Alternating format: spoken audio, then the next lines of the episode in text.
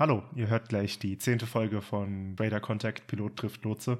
Bevor es losgeht, haben wir äh, ein paar Neuigkeiten von Tim. Schon mal als Disclaimer, Tim ist unterwegs, deswegen ist seine Mikrofonqualität heute nicht so gut. Tim, erzähl mal. Hallo Seid, ja, ganz genau. Ich bin heute in Brüssel. Und ich bin in Brüssel, weil ich meine erste Tour habe, auf der ich wieder selbst fliegen darf. Herzlichen Glückwunsch. Vielen, vielen Dank. Das fühlt sich zum einen richtig gut an und macht auf der anderen Seite unheimlich viel Spaß. Ich bin jetzt tatsächlich im sogenannten Line-Training, also im Linientraining, das sich an das Simulator-Training anschließt. Simulator-Training hat bei mir geendet vor ein paar Tagen mit dem sogenannten Skill-Test. Das ist der abschließende Check. Danach kommt noch eine Einheit Landetraining.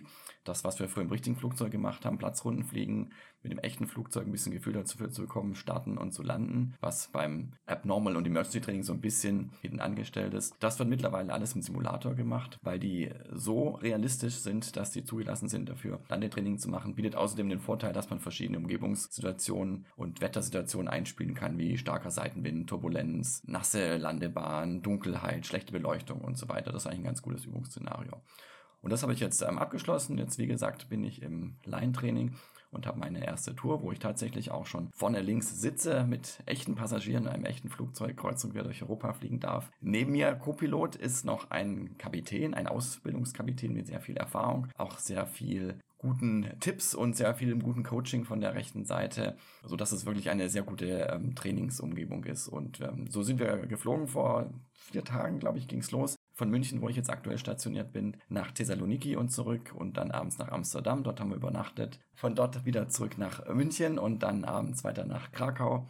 Dort wieder übernachtet, dann Krakau zurück nach München, Berlin hin und her und schließlich gestern Abend nach Brüssel, wo wir jetzt heute tatsächlich auch den ganzen Tag Aufenthalt haben. Dafür geht es dann morgen ganz früh los, werden um äh, kurz vor vier geweckt und fliegen dann zurück nach München und dann nochmal Manchester hin und her. Und damit endet meine erste Tour und dann geht es auch relativ schnell weiter mit der zweiten Tour, wo ich dann immer mehr Aufgaben auch des Kapitäns übernehmen darf. Weil jetzt liegt aktuell der Fokus noch drauf, dass ich mich auf meinem Platz wohlfühle und das Flugzeug sicher bedienen und fliegen lerne. Jetzt ist ja bei dir das Kapitänstraining zwei Jahre unterbrochen worden und sowohl deine, dein Lehrgang als auch dein eigentliches Fliegen wurde unterbrochen. Wird dir jetzt also mehr Zeit gegeben, um dich an das Fliegen wieder zu gewöhnen oder ist das total egal? Wird so getan, als ob du die ganze Zeit durchgeflogen bist? Nein, das wird nicht so getan. Mir wird genauso wie allen Kollegen auch so viel Zeit gegeben, wie wir brauchen. Also es gibt für das Training ähm, im Simulator, aber auch dann auf der Linie einen, äh, einen Lehrplan, wo genau drin steht, in welchen Phasen was gelehrt werden soll und was die Lernziele sind. Und dafür ist eine Minimumzahl an Stunden oder an Flügen und eine Maximalzahl an Stunden von Flügen vorgesehen. Und das ist ein sehr, sehr breiter Korridor. Natürlich plant die Firma und die Trainingsabteilung erstmal mit dem Minimum, weil bei den meisten reicht es auch tatsächlich. Aber wenn mal sich irgendwo rausstellt, man braucht ein bisschen länger für das eine oder andere, dann ist das gar nicht schlimm. Dann wird einfach so lange trainiert, bis alle damit einverstanden sind, bis alle damit sich äh, wohlfühlen. Wir nennen das Train to Proficiency und das finde ich einen ganz guten, guten Ansatz.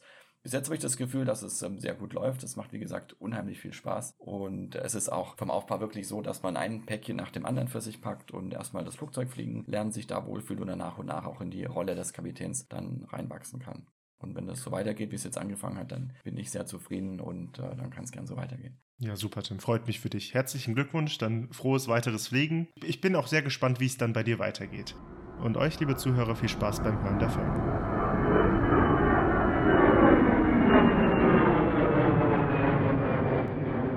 Hallo und herzlich willkommen bei der zehnten Folge von Radar Contact. Pilot trifft Lotse. Ich bin Seid, der Fluglotse. Und ich bin Tim, der Pilot. Hallo. Hallo, Tim.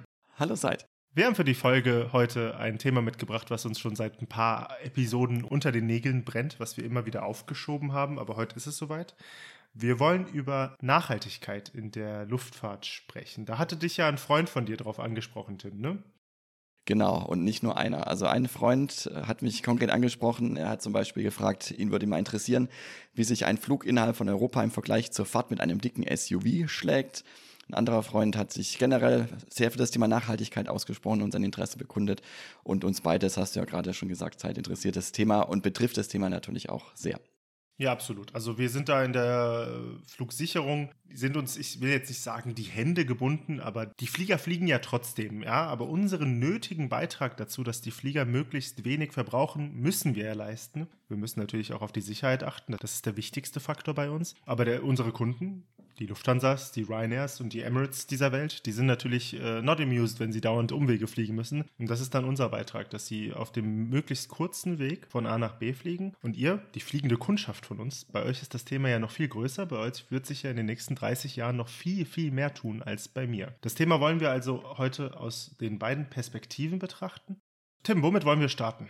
Ja, genau. Also du hast ja gesagt, dass ihr da einen ganz großen Einfluss drauf habt als äh, Fluglotsinnen und Fluglotsen. Und das Gleiche gilt ja auch für uns Piloten. Und das Schöne ist ja, dass auf der einen Seite das ein Thema ist, wo wir natürlich einen Beitrag leisten im negativen Sinne. Also es gibt ja so Zahlen wie zum Beispiel, dass der weltweite Luftverkehr für 2,8 Prozent des menschenverursachten CO2-Ausstoßes steht weltweit. Aber, das hat zum Beispiel ein äh, CEO einer großen Luftfahrtgesellschaft auch gesagt, wir tragen zwar diese 2,8 Prozent zum CO2-Ausstoß bei, aber unser Einfluss und unseren Effekt, den wir auch positiv darauf haben können, indem wir nämlich unser System ändern, und da bringen wir nachher ein paar Beispiele, der ist wesentlich größer als diese 2,8 Prozent. Und ähm, ich habe das gerade schon bei dir rausgehört und ich kann da auch für mich sprechen. Äh, wenn wir da selber auch unseren Beitrag dazu leisten können, dann finde ich das eine super Sache. Als Disclaimer muss man da an der Stelle reinschmeißen, dass diese 2,8 Prozent lediglich die Kohlendioxidemissionen sind. Ähm, neben Kohlendioxid entstehen noch Stickoxide. Das trägt zur Bildung des Treibhausgases Ozon bei. Außerdem gibt es ja noch diese Kondensstreifen. Wenn man den gesamten Erwärmungseffekt der Luftfahrt mit reinbringt, dann müsste der Faktor wahrscheinlich beim drei- bis fünffachen liegen, wobei sich die Wissenschaftler und Experten da noch nicht einig sind, wie groß letztendlich tatsächlich der Impact ist. Deswegen ist die Spanne da so groß. Nur als Disclaimer. Das stimmt. Auf der anderen Seite muss man natürlich auch sehen, dass die Luftfahrt in den letzten Jahren da schon sehr große Erfolge auch erzielt hat. Also es gibt da zum Beispiel eine Statistik, die hat die Lufthansa herausgebracht, für sich sprechend, aber ich denke, das gilt äh, für alle Fluggesellschaften weltweit. Und zwar haben sie mal verglichen, wie der CO2-Ausstoß sich seit 1990 im Vergleich zu heute entwickelt hat. Und da konnte eine Reduktion um 41 Prozent festgestellt werden. Und das gilt natürlich sinngemäß auch für die anderen ähm, Schadstoffe, die ausgestoßen werden. Klar, du hast schon recht, ähm, man weiß noch nicht, und das ist ein großes Forschungsfeld auch aktuell in der Wissenschaft, wie sich zum Beispiel Kondensstreifen auswirken auf die Ein- und Abstrahlung ähm, der Atmosphäre. Aber trotzdem lässt sich auf jeden Fall auf der Faktenseite festhalten, dass der Ausstoß der Emissionen sich in den letzten Jahren schon deutlich reduziert hat und vor allem hat er sich abgekoppelt, wie es immer so schön heißt, vom Passagierwachstum. Also ist natürlich nicht im gleichen Maße gestiegen, wie die Passagierzahlen gestiegen sind. Wobei da jetzt verschiedene Wissenschaftler vom Rebound-Effekt sprechen würden, dass die Reduktion der Emissionen mehr als weggemacht wurde durch die vermehrte Nutzung. Das ist ja bei den Autos auch so, ja. Die Autos, die wiegen heute mehr, sind effizienter und alles, aber haben halt doppelt so viel PS und blasen genauso viel raus wie damals. Aber genau deswegen hat sich ja die Wirtschaft, die, die Industrie, die Luftfahrtbranche auf die Fahnen geschrieben, da was verändern zu wollen. Das Thema ist ja sowieso gerade sehr in Mode. Nachhaltigkeit ist ja auch schon so ein Buzzword, so ein Schlagwort und Umweltschutz. Aber da steckt auch ganz viel dahinter und äh, ich persönlich finde das auch unheimlich wichtig. Und äh, da gibt es jetzt zwei äh, Ansätze, zum einen auf europäischer Ebene und dann auch weltweiter Ebene. Wollen wir uns die mal zusammen angucken? Seid haben ja beide auch ein bisschen was vorbereitet und äh, können das dann mal ein bisschen mit, mit Leben füllen. Und zwar auf der äh, europäischen Ebene hat äh, die EU-Kommission das Programm Fit for 55 kürzlich äh, verabschiedet, auch bekannt unter dem Namen European Green Deal. Und da steckt die Zahl 55 drin. Das sind 55 Prozent, um die der CO2-Ausstoß bis zum Jahr 2030 im Vergleich zum Jahr 1990, das ist Bezugsjahr, verringert werden soll. Also 55 Prozent weniger bis zum Jahr 2030 Dazu zählen verschiedene Maßnahmen, also zum Beispiel eine ähm, innereuropäische Kerosinsteuer, eine Quote für nachhaltige Treibstoffe, über die wir nachher noch sprechen werden, ähm, oder auch eine Reform des äh, Treibhausquotenhandels, des äh, sogenannten ETS, also ETS Emission Trading Schemes. Ich denke, das sind alles ähm, sehr gute Ideen und auch notwendige Ideen. Das einzige äh, Problem, was ich da sehe und was natürlich auch die Branche ähm, sieht, ist, dass es den fairen Wettbewerb nicht behindern darf, weil es kann nicht sein, dass am Ende die europäischen Fluggesellschaften die Leidtragenden sind, indem sie Kerosinsteuern bezahlen müssen, indem sie verpflichtet sind, irgendwelche Quoten abzunehmen, die andere, die vielleicht außerhalb der EU tanken können, äh, nicht abnehmen können oder eben über Gebühr mit irgendwelchen Abgaben ähm, belastet werden. Also das muss natürlich schon so organisiert werden, dass es einen fairen Wettbewerb, und zwar nicht nur innerhalb Europas, sondern mit allen Fluggesellschaften, die von und nach Europa fliegen, ähm, ermöglicht.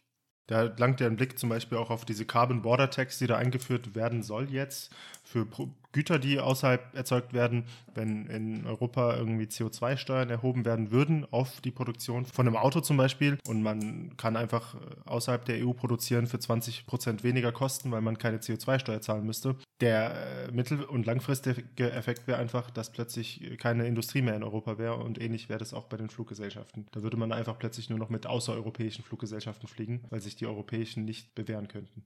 Genau, und es würden sich auch einfach die Passagierströme verlagern. Also wenn ein Passagier, der zum Beispiel von Hamburg nach Hongkong äh, fliegen möchte, die Wahl hat, entweder in äh, Deutschland oder irgendwann in Europa umzusteigen und dafür aber Abgaben bezahlen muss im Vergleich dazu, dass er irgendwo außerhalb Europas umsteigt und dafür aber keine zusätzlichen Abgaben bezahlen muss, dann ist natürlich die Entscheidung für den Passagier relativ einfach und die Wirtschaftskraft fliegt dann eben auch, fließt dann eben nach außerhalb ab. Also da haben auch der Branchenverband schon mal Zahlen ausgerechnet, ohne dass wir da zu sehr in Details gehen wollen sein. Aber das kann unter Umständen äh, dann mittelfristig ähm, über 100 Euro pro Ticket im Preisunterschied ähm, ausmachen. Und das ist natürlich schon ein wesentliches Argument auch dann für die Kaufentscheidung der Passagiere. Und äh, was man auch nicht vergessen darf, es gibt auch Modellrechnungen, die sagen, dass das am Ende sogar zu einem erhöhten CO2-Ausstoß führen könnte, weil Passagier unter Umständen Umwege in Kauf nimmt, weil die einfach günstiger vom Ticketpreis her sind, weil die Fluggesellschaften eben weniger äh, zusätzliche Kosten haben, als wenn er unter Umständen äh, direkter fliegen würde.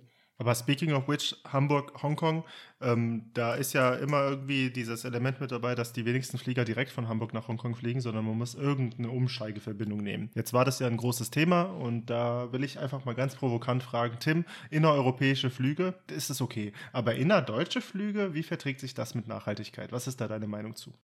Erstmal möchte ich auch wieder hier ein paar Zahlen bringen. Das passt nämlich ganz gut zu der Frage, die wir bekommen haben, wie sich der Flug innerhalb von Europa mit der Fahrt mit einem dicken SUV schlägt. Ähm, ich habe hier Zahlen vom Umweltbundesamt herausgesucht die ja einigermaßen neutral sein dürften, und zwar aus dem Jahr 2019. Da wird der Verbrauch eines Autos mit 154, also ungefähr 150 Gramm pro Personenkilometer angegeben. Also eine Person, ein Kilometer weit transportiert im Auto, stößt 100, ungefähr 150 Gramm CO2 aus.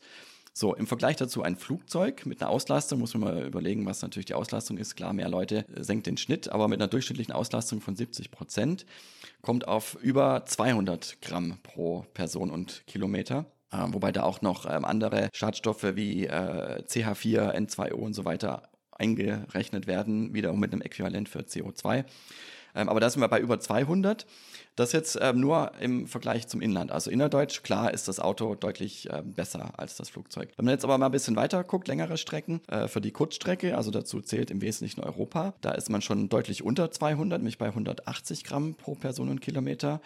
Ähm, auf der Langstrecke ähm, unter 100, da sind es 91 Gramm pro Personenkilometer. Also Auto war im Vergleich 150, ähm, beim Passagierverkehr Kurzstrecke Europa 180 etwa, Langstrecke die Hälfte 90 und im Mittel über alle Flugzeuge ähm, dann bei 105 Gramm pro Personenkilometer. Also erstmal von den reinen Zahlen her, klar, innerdeutsch, wenn du jetzt nur von, sagen wir mal, Berlin nach Stuttgart möchtest, ist sicherlich das Auto oder der Zug die umweltfreundlichere Variante. So, und jetzt kommt aber das große Aber und da komme ich dann auch zu meiner Meinung. Da sind wir jetzt beim Umsteiger, der von Hamburg nach Hongkong möchte. Wenn der nach ähm, Hongkong fliegt und die Wahl hat, entweder direkt zu fliegen oder über ein Drehkreuz außerhalb Europas oder aber einen Langstreckenflug irgendwo in Europa zu besteigen, aber auf dem Weg dorthin eben keinen Kurzstreckenflug mehr hat, weil es sie nicht mehr gibt und stattdessen mit dem Zug oder mit dem Auto fahren muss, hat er natürlich einen enormen zeitlichen Nachteil. Also von Hamburg nach Frankfurt mit dem Zug dauert es mittlerweile vier Stunden etwa, wenn es gut läuft. Äh, mit dem Flugzeug ist es eine Stunde. Natürlich musst du noch die ganzen Zeiten für Check-in, Einsteigen und so weiter mitberechnen. Aber am Ende verlierst du mit äh, dem bodengebundenen Verkehrsmitteln auf der Strecke zum Beispiel ähm, locker zwei bis drei Stunden. Und das kann durchaus für einen Passagier relevant sein, zu sagen, nee, dann fliege ich lieber mit einer Fluggesellschaft, wo ich eben direkt von Hamburg aus nach Hongkong komme und äh, nicht irgendwie erstmal ein anderes Drehkreuz auf dem Boden erreichen muss. Also deswegen ist meine Meinung auch, ähm, dass ich denke, Kurzstreckenflüge ähm, sind nicht notwendig, solange es Alternativen gibt, die konkurrenzfähig sind, also vor allem zeitlich gesehen. Ähm, da muss einfach eine gute Zuginfrastruktur her, die wir in Deutschland leider so nicht haben. Ähm, ich finde es ja auch ein Unding zum Beispiel, dass als Side Note, dass der zweitgrößte Flughafen in Deutschland noch immer nicht an das äh, Fernverkehrsnetz angeschlossen ist. Also ich rede ja von München. Der wurde jetzt vor ziemlich genau 30 Jahren eröffnet und das Einzige, was dahin fährt, ist eine, ich glaube, zweigleisige S-Bahn mit einem 20 bis 30 Minuten Takt. Also das ist schon ähm, natürlich nichts, wo man irgendwie jetzt mithalten könnte. Deswegen denke ich, solange es da keine Alternativen gibt, äh, sind wir auf die Kurzstreckenflüge angewiesen und vor allem eben mit dem Argument, was ich jetzt gerade vorgebracht habe, wenn es um Umsteigerverbindungen geht, da wird es nicht anders möglich sein. Ja, da muss man auch einfach mal, um mal so konkrete Zahlen zu nennen, wie sowas gut funktionieren kann, die Strecke Hamburg Frankfurt, wie du gerade als Beispiel genannt hast. Das sind 500 Kilometer. Da hast du ja gesagt, der Zug braucht vier Stunden. Mit dem Auto bräuchte man fünf Stunden. Also das ist beides nicht so cool. Der Flieger braucht eine Stunde. Jetzt sind das ja ungefähr 100 km/h Durchschnittsgeschwindigkeit mit dem Zug. Wenn man sich aber mal anschaut, dass Frankfurt-Köln auch mal eine Flugverbindung war, die auf die Schiene ausgelagert wurde, das macht halt der Zug mittlerweile in unter einer Stunde. Und das sind immerhin auch 200 und etwas Kilometer. Und ich bin ja ein passionierter Zugfahrer. Also ich bin total gern im Zug unterwegs, aber auch wenn ich im Ausland unterwegs bin, fahre ich gern Zug. Und meine, meine größte Begeisterung habe ich ja mal gefunden, als ich in China unterwegs war und die Strecke Shanghai-Peking gefahren bin. Das sind 1500 Kilometer und der Zug fährt das in weniger als fünf Stunden mit zwei kurzen Halten. Also hat er eine Durchschnittsgeschwindigkeit von 300 km/h. Und so Verbindungen gibt es auch immer mal wieder in Europa. Beispielsweise nach Paris die Verbindung, die dauert zwei Stunden und das sind 600 Kilometer. Madrid-Barcelona bin ich auch schon mal gefahren. 500 Kilometer, zwei Stunden. Das ist halt geil, ja. Aber wenn der Zug mit unter 100 km/h oder 100 km/h Durchschnittsgeschwindigkeit dahin tuckelt, da kommt halt ab einer gewissen Distanz einfach das Problem, der Flieger ist attraktiver. Da kannst du machen, was du willst. Ich stehe jetzt zum Beispiel ganz konkret vor dem Problem. Im Juli muss ich nach Dresden, muss Montagmorgens um 10 Uhr dort sein. Der Zug braucht sechs Stunden. Ja, das ist einfach, oh, was mache ich da jetzt? Fliege ich oder fahre ich am Tag vorher? Das dauert dann ewig oder fahre ich mit dem Zug? Mal gucken. Genau, und deswegen geht es leider nicht ohne Flügel und deswegen müssen wir uns was überlegen und deswegen hat sich auch die Branche was überlegt, was sie tun kann, um zumindest den Ausstoß so gut es geht zu reduzieren. Seit magst du mir erstmal erzählen, wie es bei dir konkret im Alltag aussieht. Was macht ihr als Flugsicherung, was machst du als Fluglotse, um das Fliegen so nachhaltig wie möglich zu machen? Also bei der DFS konkret gab es immer wieder verschiedene Kampagnen, sage ich einfach mal, oder verschiedene Dinge, die dazu dienen, dass wir einen besseren und sichereren Service bieten. Und sobald der Service besser wird, spart im Prinzip ja die Fluggesellschaft Strecke Zeit und dadurch auch Sprit und dadurch CO2. Ein Beispiel zum Beispiel, da wurde da ein, eine Kampagne gestartet, die nannte sich damals Jeder Liter zählt. Da ging es um sogenannte Continuous Descent Operations. Das macht, dass Piloten ganz planbar wissen, ich werde so spät wie möglich meinen Sinkflug anfangen. Und um da eine konkrete Zahl zu nennen, wenn man 2000 Fuß tiefer fliegt, das ist nicht viel, das sind 600 Meter, hat man einen 7% höheren CO2-Ausstoß. Und da wurde das quasi so gemacht, dass man so spät wie möglich sinkt. Das sind komplizierte Verfahren, die da von allen genehmigt werden müssen. Will ich gar nicht drauf eingehen, aber sowas macht man immer wieder. Jetzt ist gerade ganz, ganz, ganz aktuell ein Projekt, das nennt sich ähm, Cobra. Das ist eine Kooperation von zwei Flugsicherungszentralen, ähm, wo man die Grenzen von den Sektoren guckt, wo man die noch optimieren könnte.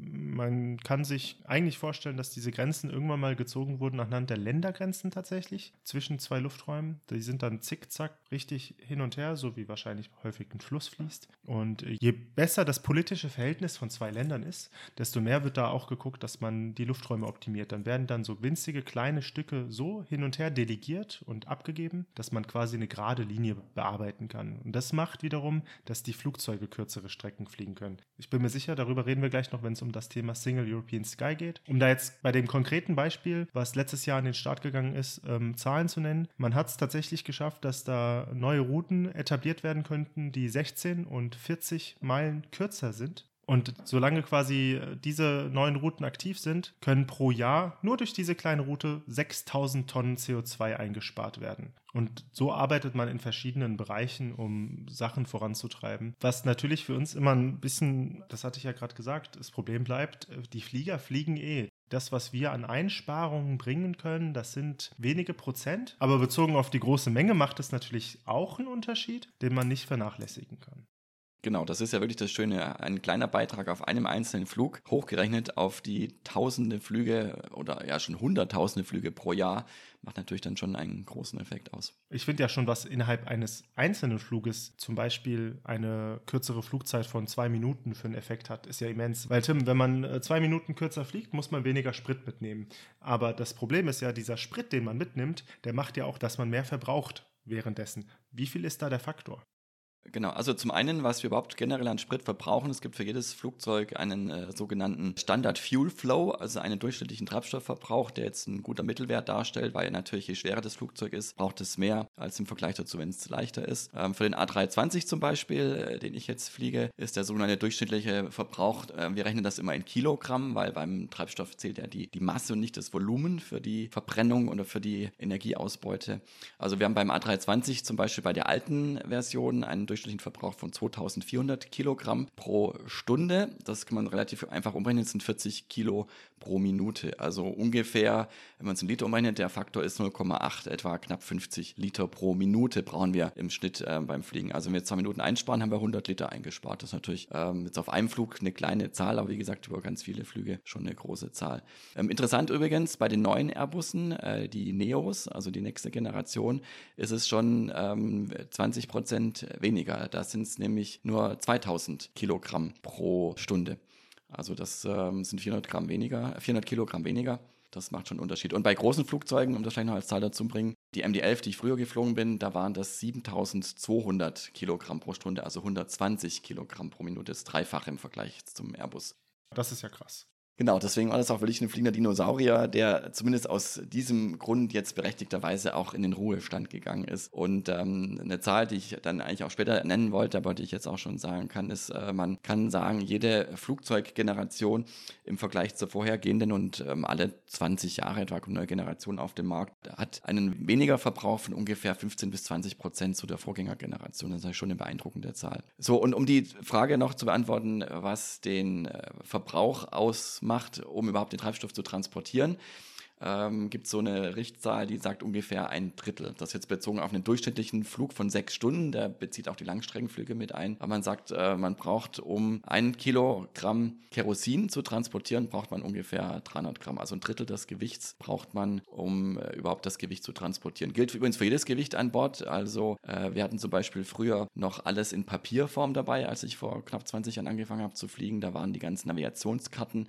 noch in dicken DIN A4-Ordnern. Das waren zehn Stück plus die ganze Bordbibliothek im Sinne von technische Handbücher, Dokumentation und so weiter. Also es waren über 30 Kilo Papier, die wir da dabei hatten, ist mittlerweile alles durch Tablets und digitale Medien ersetzt äh, wiegt fast gar nichts mehr, sprich Einsparung von 30 Kilo an Gewicht pro Flug. Ähm, ein Drittel davon dann eben die Treibstoffeinsparung, also pro Flug 10 Kilo weniger Treibstoff. Und äh, wenn man das jetzt auf, wie gesagt, wieder 1000 Flüge am Tag oder mehrere hunderttausend Flüge im Jahr hochrechnet, ergibt sich da auch wieder ein sehr schöner Wert, ohne dass sich da jetzt in irgendeiner Weise was äh, zum Negativen, im Gegenteil, ich finde, sehr, sehr zum Positiven verändert hat.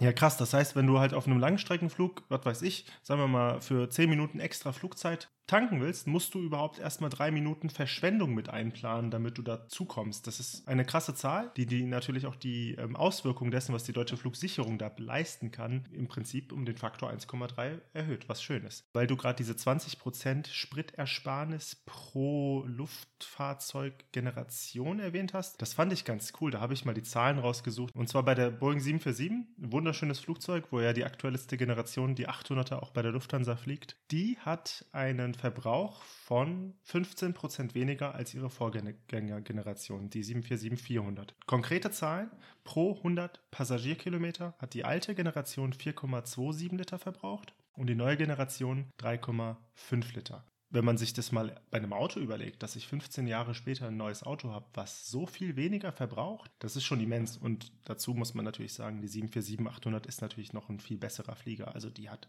Leistung ohne Ende und ist ein wunderschönes Teil. Das stimmt. Da gebe ich dir recht.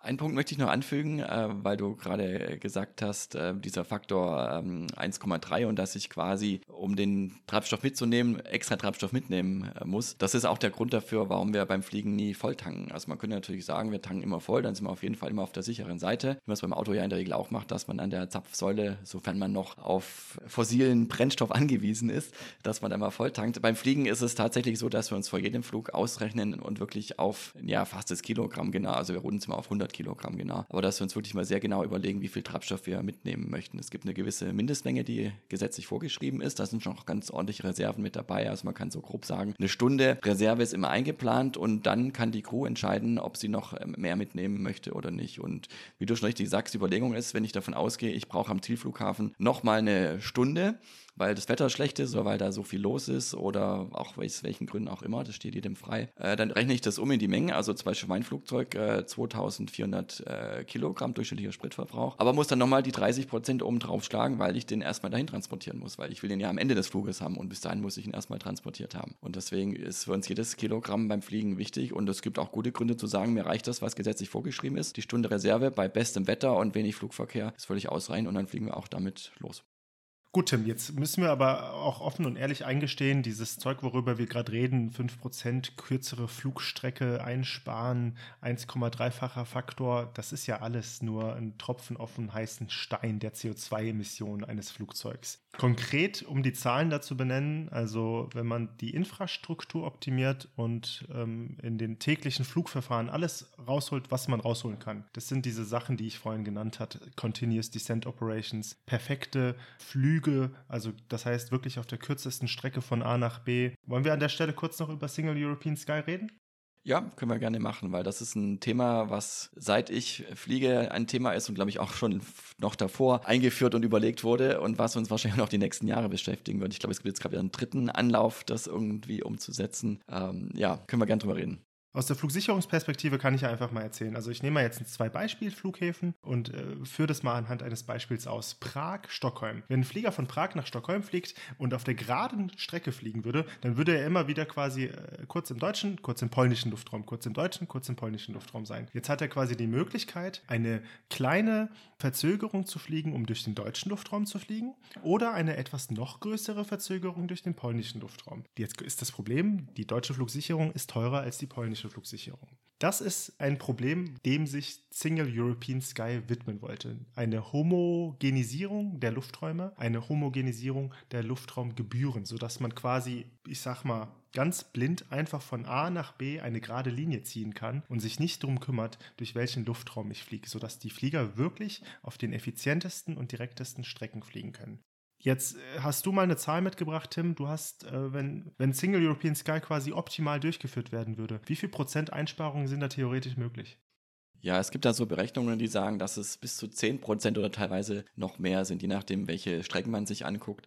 Aber das ist auf jeden Fall im, denke ich, schon niedrigen zweistelligen Bereich, was man da an Einsparungspotenzial heben könnte. Und sogar hätten die Passagiere was davon, weil in der Regel sich die Flüge dann auch verkürzen würden, weil man eben keinen Umweg mehr fliegen muss. Ja, wobei man das als Passagier gefühlt nie merkt, ob jetzt ein Flug länger war oder kürzer. Da sind ja irgendwie diese Off-Block-Zeiten, die sind ja so komisch, aber das ist ein anderes Thema. Ich war gerade dabei zu reden über den Effekt, den so Vorhaben wie Single European Sky, Continuous Descent Operations oder aber auch die perfekte Flugplanung. Das sind minimale Auswirkungen tatsächlich im Vergleich zu den anderen Sachen, die gemacht werden wollen. Über die anderen Sachen reden wir gleich, aber um was geht es denn ganz konkret, Tim?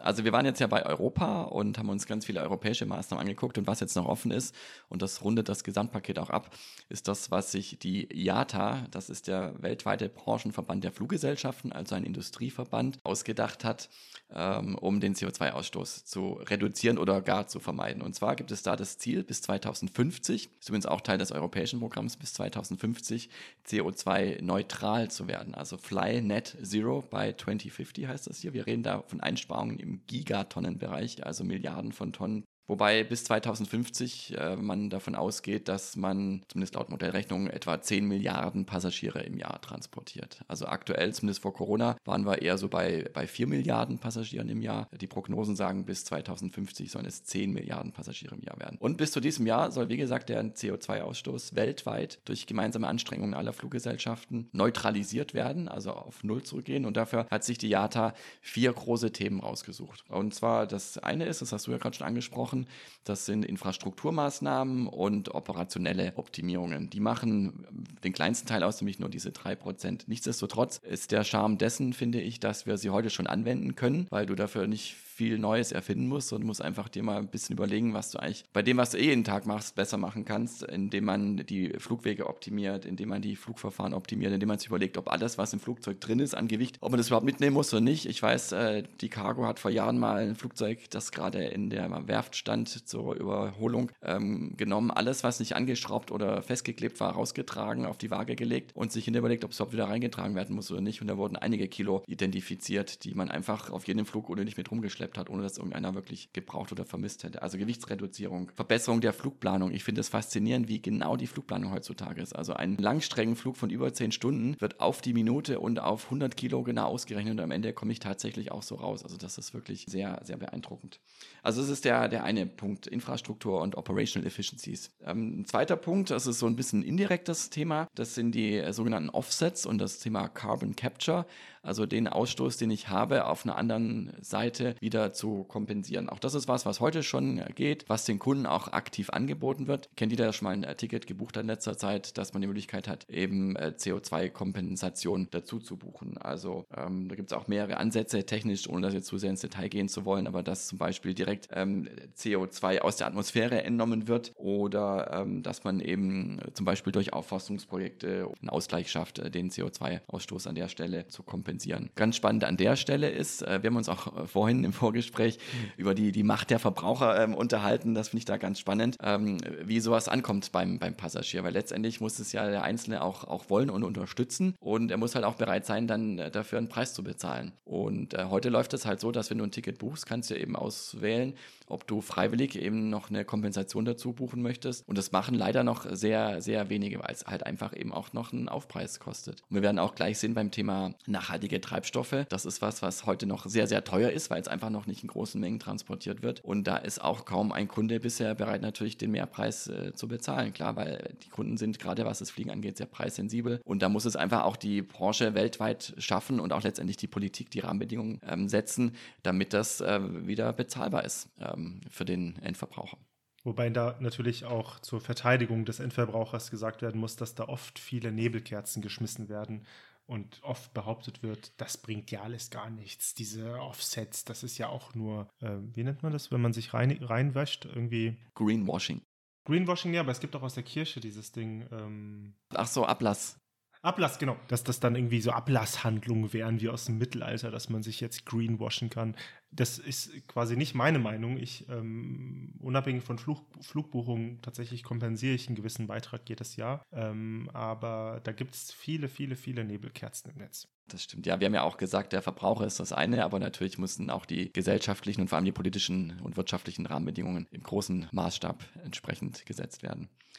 So, jetzt haben wir zwei Bereiche angesprochen. Das dritte, auch noch eher ein kleiner Bereich, aber ein super spannender, aber halt auch ein sehr langfristiger mit 13 Prozent in dem Maßnahmenpaket sind äh, neue Technologien. Äh, also zum einen neue Flugzeuge, wobei da auch das Flugzeug in 20 Jahren noch so aussehen wird wie das Flugzeug heute mit einem Rumpf und zwei Flügeln und wahrscheinlich zwei Triebwerken unter den Flügeln. Also diese nur Flügler und so diese Designstudien, die man da sieht, äh, die sind sicher schön und gut, aber bis die mal in Serienreife gehen, ob sie das überhaupt gehen, das ist eine ganz andere Frage. Da könnten wir kurz für die Zuhörer erklären, diese Nurflügler, das sind ähm, Flugzeuge, wo man herausgefunden hat, das ist wahrscheinlich das effizienteste Design, was man haben kann als Flugzeug, dass nicht mehr ein Rumpf, zwei Flügel und zwei Triebwerke vorhanden sind, sondern dass das Flugzeug, man stellt sich das ungefähr so vor wie so ein Papierflieger, nur noch aus Flügeln besteht und die Passagiere sitzen in den Flügeln drin. Das ist irgendwie aerodynamisch, am besten kann, könnt ihr gerne mal googeln, aber das Problem bei sowas ist, du müsstest ja die gesamte Industrie auf einmal umstellen. So ein Teil kann ja noch nicht landen und noch nicht irgendwie beladen und entladen werden. Wo steigen die Passagiere aus? Das sind ja die Probleme daran. Deswegen ist dieses System Luftfahrt auch sehr träge. Wahrscheinlich hast du recht, leider, Tim, dass die Flieger noch in 20 Jahren so aussehen werden wie heute. Aber ein schöner Vergleich ist halt mit dem Papierflugzeug, genau. Genauso ist es. Es besteht ja im Wesentlichen auch nur aus Flügeln und nicht wirklich einem Rumpf, zumindest keinen deutlich abgesetzten von den Flügeln. Genau, wir, wir haben ja vorhin schon gesagt, dass neue Flugzeuggenerationen 15 bis 20 Prozent effizienter sind als die Vorgängergeneration. Und wenn man es mal vergleicht im Vergleich zu vor 50 Jahren, das ist eigentlich noch gar nicht so lange her, das waren die 70er und ja bald auch die 80er Jahre, im Vergleich dazu sind die heutigen Flugzeuge 80 Prozent effizienter, also 80 Prozent weniger Ausstoß. Und äh, ich weiß noch, ähm, Umweltschutz ist ja auch oft ein äh, Thema, das mit Lärm verbunden ist, wobei das ein sehr politisches Thema auch ist. Aber ich weiß noch, ich bin in der Nähe vom Stuttgarter Flughafen groß geworden. Der war so hinter einer Kuppe und da haben wir früher jedes Flugzeug starten gehört. Äh, Gerade so diese alte Generation mit den alten Triebwerken, Boeing 727, die alte 737. Jedes Flugzeug hast du da starten gehört und heute hörst du fast gar nichts mehr. Das ist schon beeindruckend. Diese alten Flieger da, keine Ahnung mir fällt da spontan die DC-8 ein, dass die hauptsächlich Lärm und Schmutz erzeugt haben und nebenbei noch Schub, ja. Genau, sagt man auch, äh, was machen die Triebwerke von zum Flugzeug? They convert fuel into noise, also sie erzeugen aus Treibstoff Lärm. Das war tatsächlich früher so, aber das ist heute deutlich anders. Und wer mal neben einem startenden A380 gestanden hat und die nicht wirklich gesehen hat, will ihn wahrscheinlich gar nicht wahrgenommen haben, weil auch der so leise ist und das trifft für alle modernen Flugzeuge zu, dass man das fast nicht mehr hört. Das ist schon wirklich sehr, sehr beeindruckend, was die Ingenieure da geschaffen haben. Ist auch als Passagier wirklich angenehm im A380. Ist schade, dass der Flieger nicht mehr gebaut ja, wird. Man ja. kann fast nichts hören eigentlich von draußen. Das stimmt.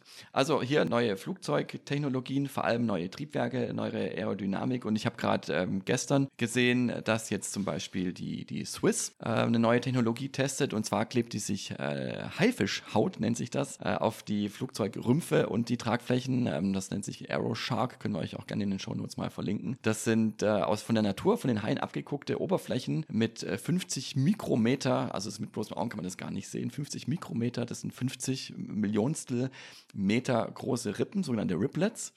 Und äh, die auf fast 1000 Quadratmeter Rumpf und äh, Triebwerksgondeln verteilt, ähm, nicht auf die Tragflächen, wie ich gerade fälschlicherweise gesagt habe, also Rumpf- und Triebwerksgondeln verteilt beim Flugzeug Boeing 777 und sparen immerhin 1% an Treibstoff ein. Also das, äh, das muss man natürlich jetzt wieder gegenrechnen mit dem zusätzlichen Gewicht, das das mit sich bringt, aber es scheint sich zu lohnen, ist auf jeden Fall eine interessante ähm, Technologie.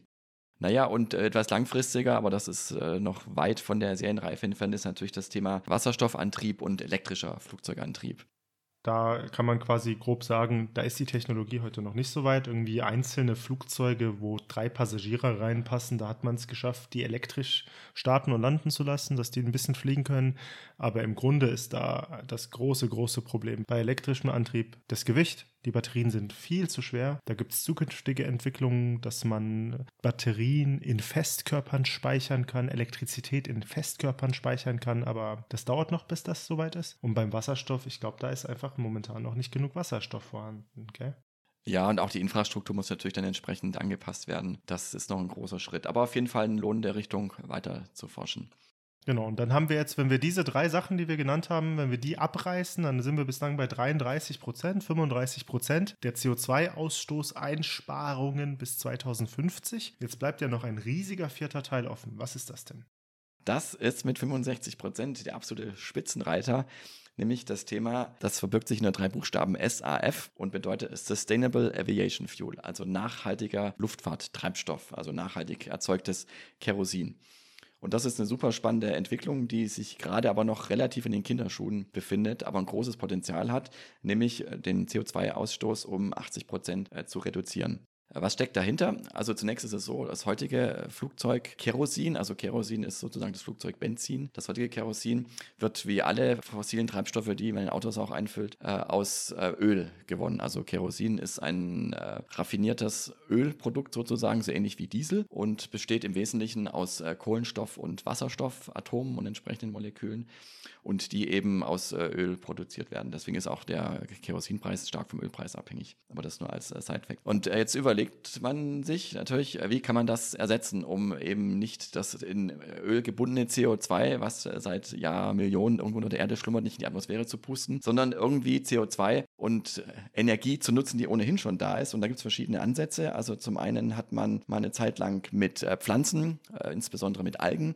experimentiert, die eben auch keine anderen Pflanzen, vor allem Lebensmittel, verdrängen, weil das immer dieser Konflikt auch, dass man natürlich keine Lebensmittelanbauflächen dafür nutzen möchte. Also das hat man probiert. Ähm, synthetische Herstellung von Kerosin durch entsprechende chemische Prozesse, bei denen Wasserstoff und Kohlenstoff benutzt werden. Oder aber auch, und das löst dann nämlich ein ganz anderes Problem, einfach äh, Bioabfälle zu verwenden, weil äh, da steckt ja auch nichts anderes drin als organische Reste und ähm, alle, die, die in Chemie ein bisschen aufgepasst hatten oder sich dafür interessieren, wissen, organisch ist alles, wo Kohlenstoff drin steckt. Und äh, so kann man letztendlich Speiseabfälle, vor allem Öl und Fette nutzen um Kerosin herzustellen. Und das Letzte, was da noch mit äh, in der Entwicklung ist, ist das sogenannte äh, PTL-Verfahren. Nennt sich PTL, bedeutet Power to Liquid. Da wird quasi aus der Atmosphäre mithilfe von äh, Strom und Wasser CO2 entzogen, was ja super ist, weil das wir da eben nicht haben, und mithilfe von Ökostrom, also ähm, nachhaltig, in Kerosin umgewandelt. Das ist ein relativ komplexes technologisches Verfahren. Das, wie gesagt, befindet sich gerade in der technischen Entwicklung, gibt auch schon erste Standorte, wo das umgesetzt wird. Und damit kann eben auch CO2-neutral Kerosin erzeugt werden. Ja, aber Tim, da gibt es ja irgendwie noch ein paar Schwierigkeiten auf dem Weg dahin. Stichwörter Zertifizierung, Produktion, Kosten. Wollen wir mal einfach über die drei Beine reden? Also momentan ist es ja so, dass Flugzeuge heutzutage sogar schon mit SAF betankt werden können, aber bei weitem noch nicht komplett. Das ist noch nicht erlaubt. Es gibt einzelne Sondergenehmigungen, aber heute darf ein Flug, glaube ich, mit 10% betankt werden, oder? Ich weiß es gar nicht genau, wie, wie die Zahl aktuell ist, aber du hast auf jeden Fall recht. Es darf natürlich nicht komplett mit SAF betankt werden ähm, und muss halt entsprechend auch äh, zugelassen werden. Das muss dann für jeden Flugzeugtyp, für jeden Triebwerkstyp entsprechend zertifiziert werden. Also es ist in der Fliegerei ein relativ langwieriger Prozess.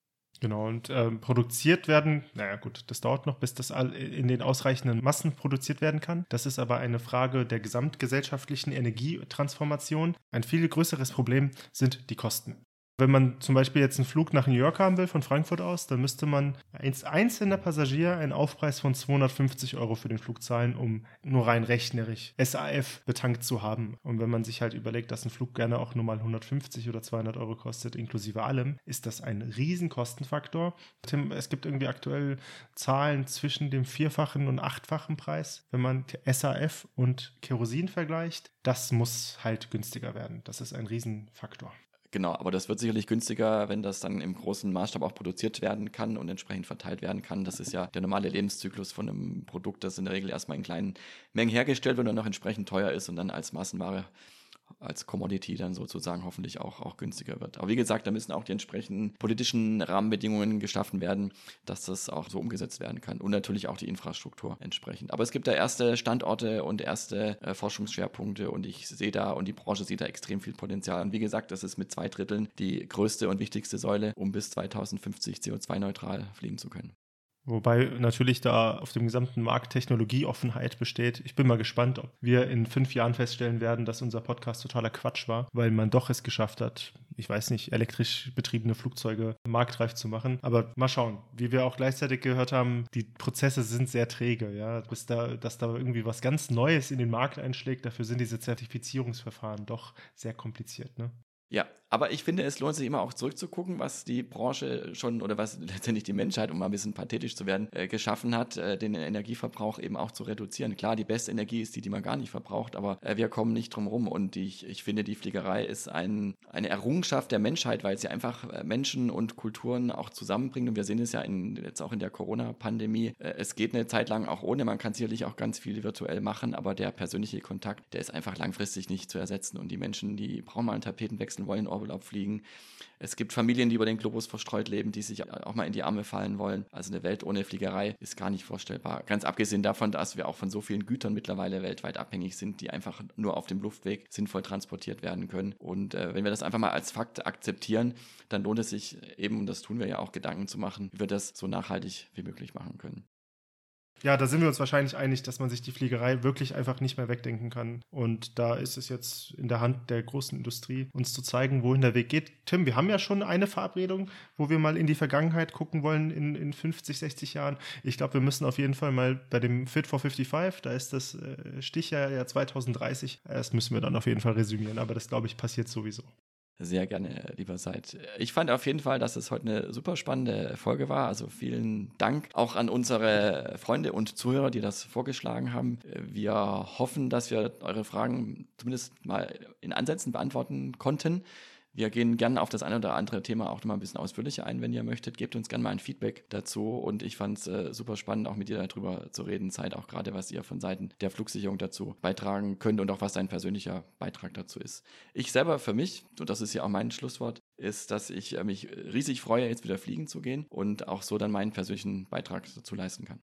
Ja, wunderbar. Dann bedanken wir uns bei euch, liebe Zuhörerinnen und Zuhörer. Uns hat die Folge Spaß gemacht. Falls ihr irgendwelche Bereiche wollt, das hat ja Tim gerade schon gesagt, die wir auch vertiefen können. Das könnte ja auch sein, dass ihr zu irgendwas noch nicht genug gehört habt oder vielleicht wisst ihr zu irgendwas noch mehr als wir.